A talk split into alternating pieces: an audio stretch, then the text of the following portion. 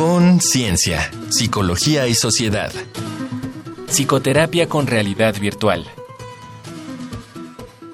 Bienvenidos, bienvenidas a una nueva emisión de Conciencia, Psicología y Sociedad. Gracias por estar aquí en Radio UNAM en el 96.1 de FM. Les recordamos que este es el espacio radiofónico de la Facultad de Psicología en el que abordamos temas desde el enfoque psicológico, por supuesto, con especialistas y académicos, académicas de esa facultad, temas que esperamos sean de su interés. Yo soy Berenice Camacho y en esta ocasión me da mucho gusto presentar a la doctora Tania Rocha, con quien comparto los micrófonos. Bienvenida, Tania, ¿cómo estás? Un placer, Bere, y también un placer estar con nuestra invitada de honor. Creo que el tema de hoy va a estar muy interesante y va a generar mucha inquietud en nuestro público. Sí, no se despeguen porque sí viene muy interesante, muy actual este tema, realidad virtual y sus aplicaciones psicoterapéuticas es nuestro tema de hoy.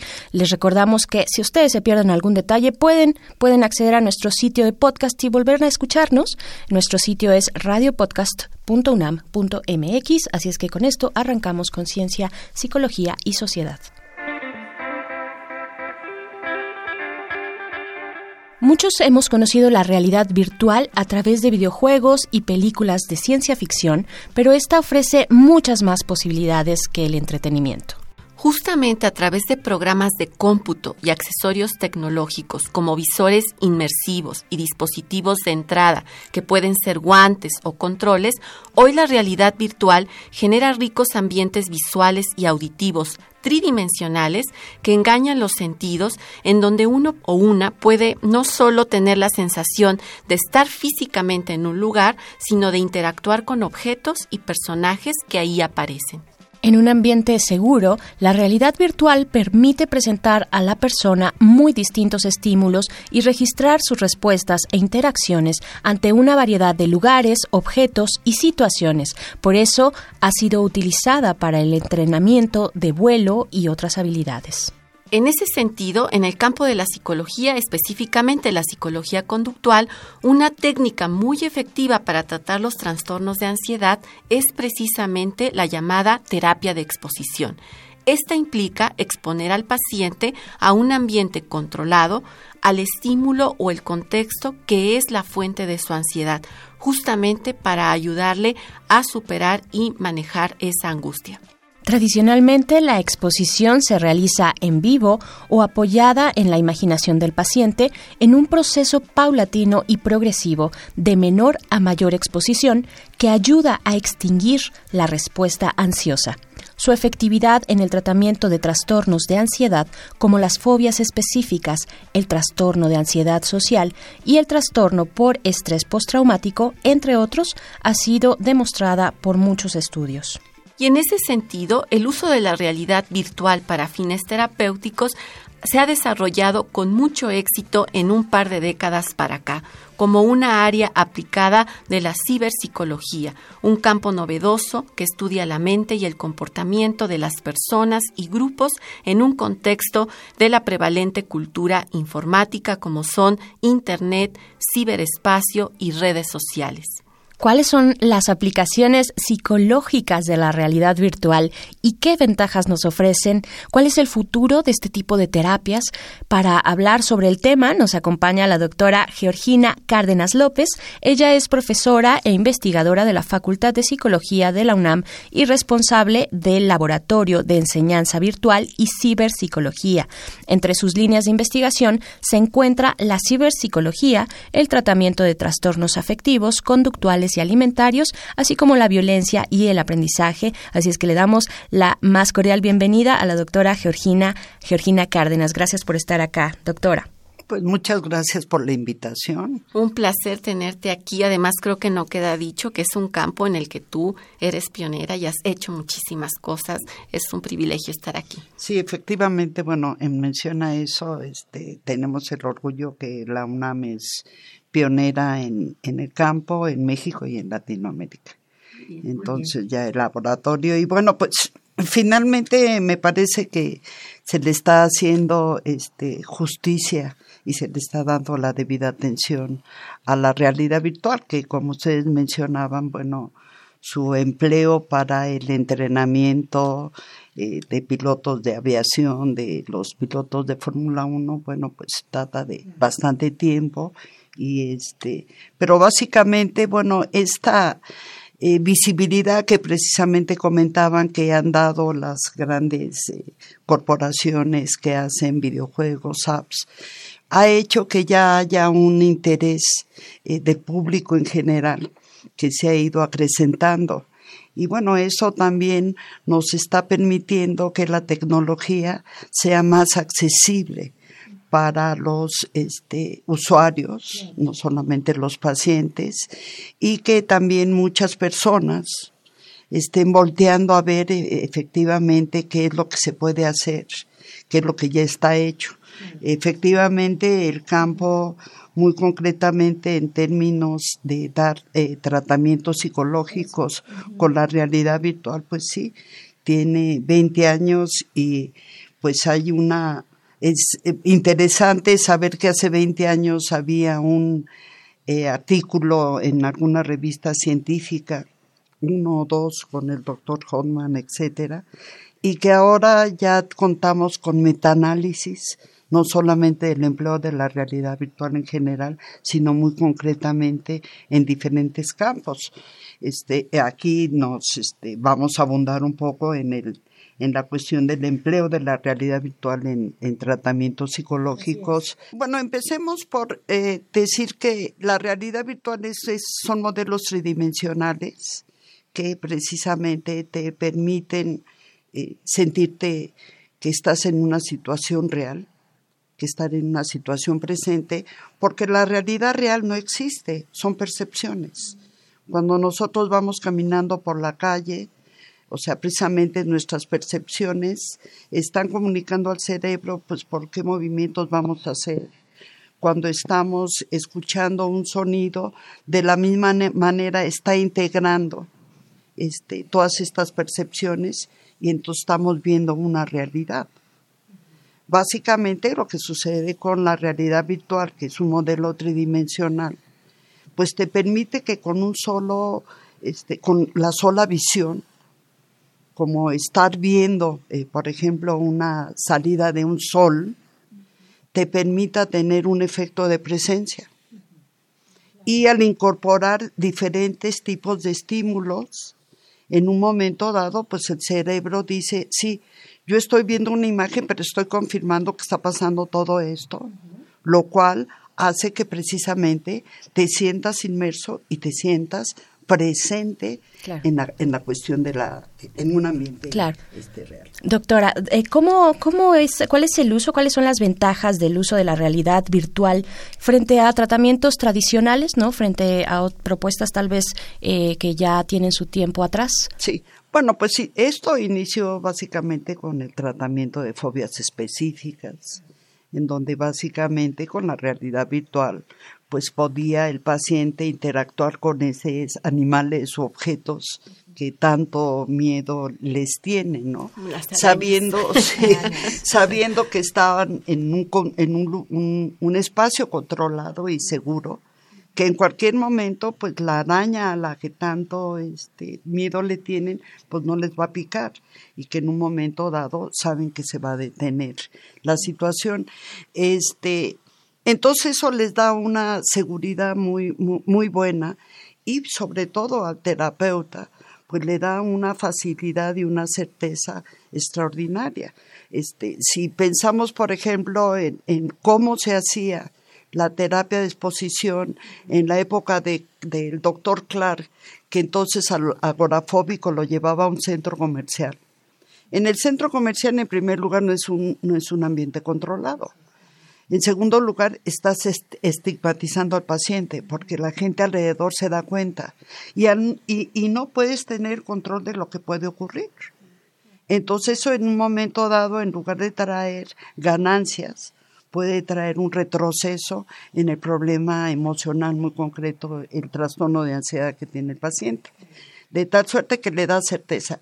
Tanto al paciente como al terapeuta. pues sí, no, ya escucharon ustedes, bueno, el, el nivel de tema que tenemos en esta ocasión, la UNAM pionera, con esta conversación con la doctora Georgina Cárdenas López. Vamos a hacer una pequeña pausa, vamos a escuchar lo que ustedes opinan allá afuera. Esto es un Vox Populi que recoge nuestro compañero Uriel Gámez. Regresamos aquí a Conciencia, Psicología y Sociedad. La gente opina.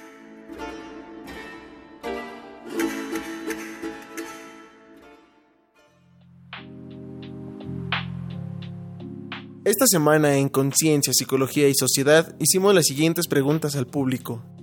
¿Conoces a alguien que padezca alguna fobia o miedo excesivo al enfrentar ciertas situaciones, animales u objetos?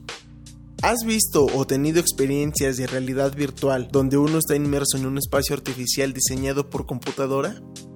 ¿Qué opinas de enfrentar tus peores miedos en un ambiente controlado de realidad virtual para aprender a superarlos? ¿Te atreverías a hacerlo? Escuchemos las respuestas. Quetzali Hernández. Yo. Mi fobia es hacia las arañas y a la oscuridad. No, ninguna. Sí, sí la conozco. Yo creo que no, porque sería muy difícil para mí, ya que es una fobia así muy extremadamente. Entonces siento que me provocaría más esa fobia al estar en una realidad virtual, aunque fuera controlada. Nelia Carter, 23 años. Sí, tengo un par de conocidos. Uno teme a las arañas y el otro como espacios reducidos. Sí, sí he estado familiarizada con ello. Con estos visores que te pones y entonces como que recrea una, un espacio y una temporalidad distinta. O sea, si es un ambiente controlado, yo creo que sí puede funcionar. Yo un tiempo tenía como un temor muy fuerte a los gatos, que justo como que ya estaba rayando en una fobia. O sea, no podría decir que lo superé del todo, pero sí definitivamente ahora tengo como otro tipo de interacciones con los gatos justo después de experiencias un poco controladas con eso. Entonces supongo que a través de la realidad virtual ese tipo de cosas podrían funcionar. Yo lo intentaría. Me llamo Doria, tengo 25 años. Sí, una amiga tiene fobia a lo sucio. Sí, una vez me pusieron unos lentecitos. Es como una experiencia audiovisual. Mm, creo que funciona porque a fin de cuentas sabes que no te estás exponiendo a eso del todo y es como medio mentira, pero te sirve para experimentarlo y sacarte callo. Para Conciencia, Psicología y Sociedad, Uriel Gámez.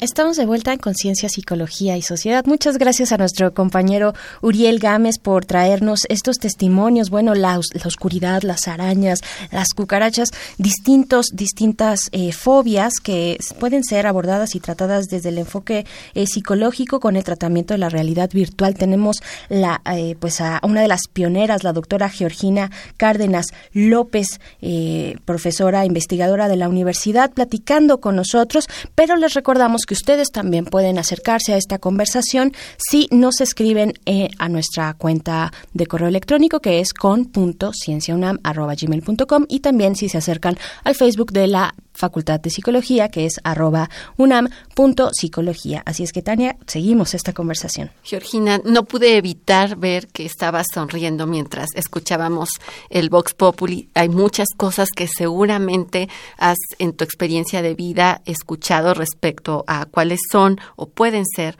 los trastornos o las cosas más bien a las que las personas pueden llegar a desarrollar una fobia. Platícanos justamente en términos de la realidad virtual, ¿qué tipo de trastornos son los más habituales?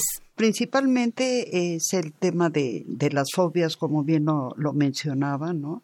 Este, hay una eh, extensa eh, diversidad de, de miedos que se tienen, bueno, los que conocemos, de claustrofobia, de agorafobia, este, de miedo a los animales, pero hay miedo a la luna, hay miedo a los pájaros, eh, por supuesto miedo a los perros, este, una, una gran diversidad, este, miedo a hablar en público, que eso es este, muy interesante. Nosotros hicimos un, un, estudio hace algunos años precisamente dirigido a la comunidad universitaria, porque muchas veces no se aprovechan algunos cursos que los maestros están solicitando exposición o eh, ya en el, en el ámbito laboral, pues eso puede causar este, muchos problemas. Sin embargo, bueno, por supuesto que una de las cosas que es muy, muy importante mencionarle al público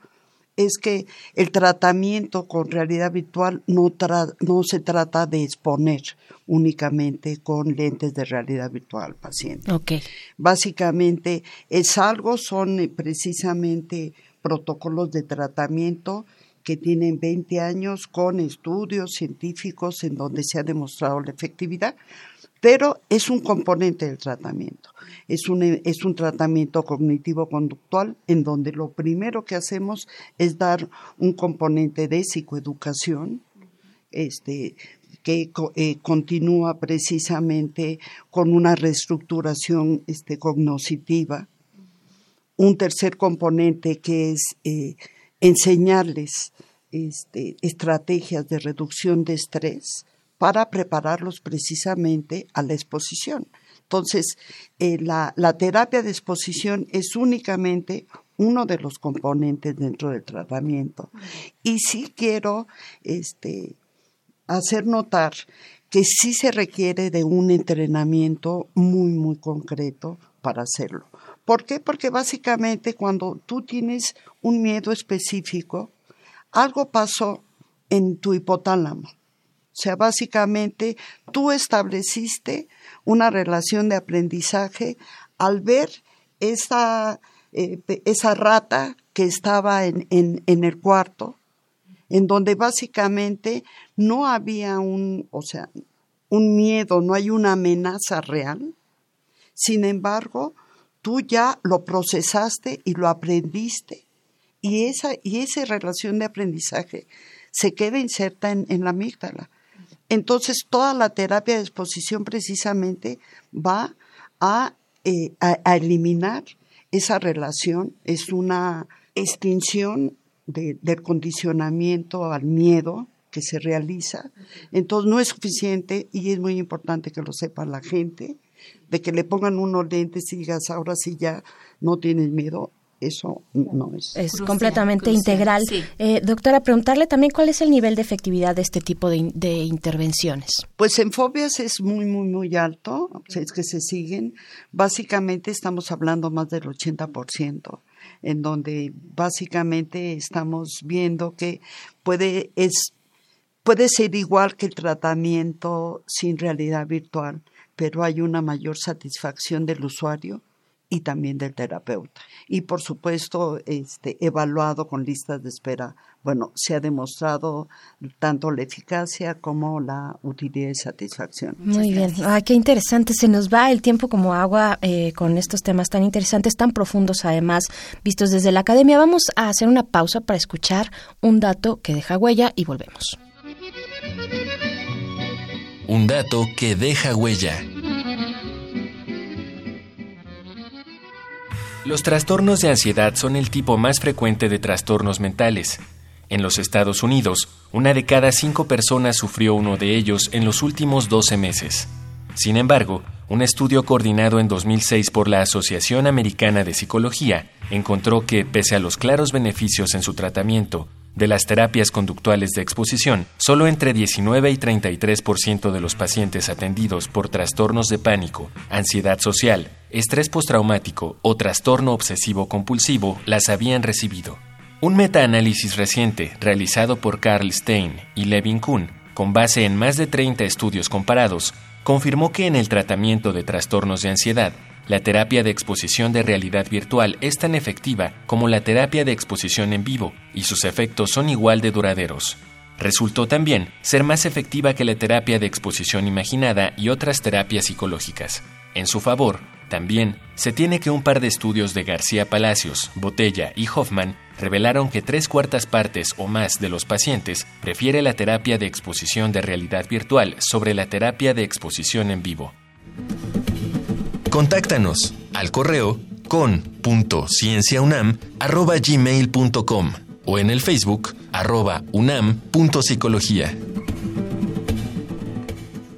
Ya regresamos a Conciencia, Psicología y Sociedad después de escuchar estos datos, un dato que deja huella, la terapia de exposición de realidad virtual es tan efectiva como la terapia de exposición en vivo y pues para seguir hablando de esta de este tema está con nosotras continúa aquí la doctora Georgina Cárdenas y pues bien, sigamos con psicoterapia con realidad virtual, Tania, pues con qué continuamos ya para casi despedirnos. Me parece muy importante y te agradezco mucho Georgina el eh, insistir en la necesidad de que esto estamos hablando de un tratamiento profesional. La pregunta que, viene ahora es, además de estos trastornos de ansiedad de las que ya nos hablaste, eh, o aquellos que pueden ser derivados de trauma, ¿habrá otros trastornos que puedan eh, emplear este tipo de realidad virtual? Por ejemplo, trastornos vividos en la infancia, en la adolescencia o no sé qué otras cosas tú pudieses platicarnos. Bueno, básicamente el empleo de la realidad virtual se ha extendido de una manera muy, muy, muy este, importante. Eh, básicamente no solamente estamos dando ya este tratamiento, estamos haciendo también prevención y estamos haciendo evaluación con realidad virtual. Ahora este, hay un proyecto pionero muy, muy interesante en donde en un momento dado vamos a poder sustituir las pruebas lápiz y papel por vivencias dentro de, realidad virtual. Y bueno, está extendido este, a cuestiones de obesidad. Okay. Está extendido precisamente a abuso sexual, tratamiento de abuso sexual, está extendido a personas de la tercera edad, en donde básicamente también los enseñamos, bueno, uno pueden pedir consejo en plataformas desde su casa porque algunos no se pueden mover. Y la otra también les ayudamos a que cierren la brecha digital generacional que este que se está ocurriendo este podemos hacer este prevención empleando cuestiones de realidad virtual. Este, la facultad este, publicó dos portales de prevención universal interesantes, en donde no necesariamente tienen que usar los lentes, pero si cuentan con ellos, sí hay actividades y videojuegos. Precisamente son dos portales, uno de prevención de obesidad infantil y otro de prevención para testigos de para niños testigos de violencia. Entonces, básicamente hay un sinnúmero, se ha extendido este gran interés, se está viendo reflejado en las inversiones monetarias que se van a, a realizar, porque parece esto, yo creo que es una noticia muy interesante las grandes corporaciones tienen pensado para 2025 el primer lugar lo van a invertir, por supuesto, en entretenimiento en términos. Y segundo, en salud. Qué buena noticia. Y también queremos, seguramente allá afuera, quienes nos escuchan quieren eh, pues acercarse, acercarse tal vez contigo o eh, con algún lugar eh, donde se imparta este tipo de terapia. Sabemos que, bueno, tú lo trabajas desde la academia, que no es la parte, digamos, clínica, pero pues dinos dónde podemos encontrar este trabajo. Sí, bueno, por supuesto nos pueden encontrar en el laboratorio, en el 56 22 22 92. También en la clínica Soluciones Virtuales, que es una clínica incubada por Innova UNAM, precisamente para extender estos servicios y poderlos entregar a la sociedad. Una pregunta brevísima. ¿Este tipo de terapia puede ser conjunta con alguien que ya lleva un tratamiento, es decir, algo específico para un problema, como decías, un abuso sexual? ¿Se puede combinar con otro tipo de intervención psicológica? Sí, claro que sí. Muy bien. Pues repetimos los números 5622 2292 para quienes nos escuchan y la Clínica de Soluciones virtuales, que es parte también de nuestra universidad. Pues no, no nos queda más que agradecerte, doctora Georgina Cárdenas, por este trabajo que están haciendo. Qué orgullo para la universidad eh, ser pionera y tener también pues este acceso a soluciones virtuales de Innova UNAM. Muchas gracias por habernos acompañado. Pues gracias a ustedes y por extender esta información a la sociedad. Pues encontrémonos pronto para seguir porque pues como vieron tienen muchísimas muchísimas aplicaciones y Tania vamos a hacer una breve pausa para escuchar algunas recomendaciones sobre nuestro tema desde la cultura y el entretenimiento, esto es Reconecta. Reconecta, recomendaciones culturales sobre el tema de hoy.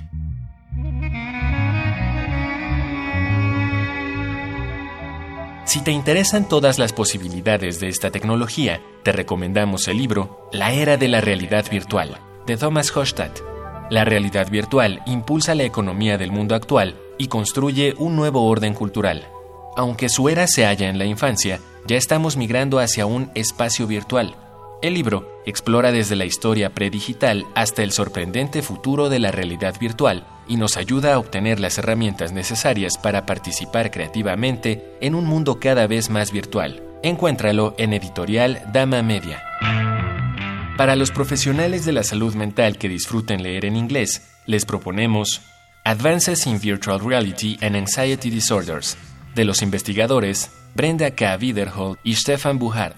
El libro aborda la rápida evolución de la terapia de exposición en realidad virtual a un tratamiento moderno, basado en la evidencia con la práctica terapéutica.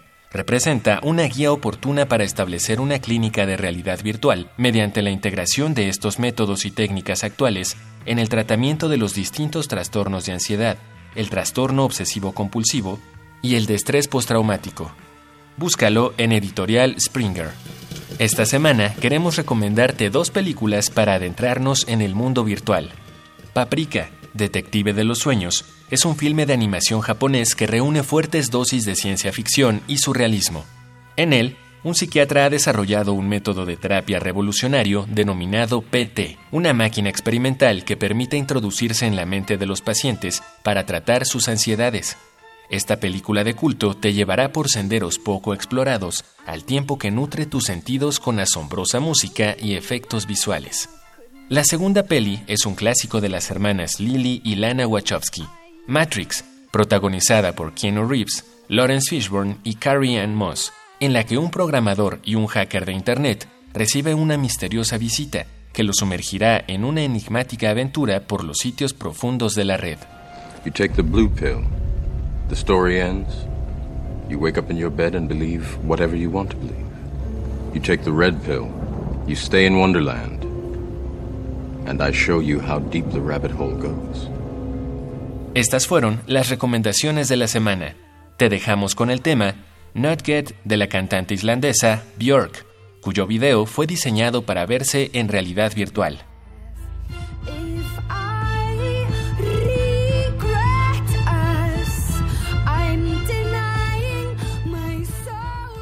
Y regresamos de nuestro Reconecta aquí a Conciencia, Psicología y Sociedad para despedirnos. Tania, un último comentario. Pues la verdad es que me quedo con mucha esperanza a veces en este mundo desesperanzador porque pienso que en nuestra ciencia psicológica siempre va a haber innovación, que hay una enorme posibilidad de integrar recursos novedosos como es ahora la realidad virtual y que en ese sentido recuperaría lo que ya nos dijo la doctora Georgina, acercarnos con profesionales entrenados.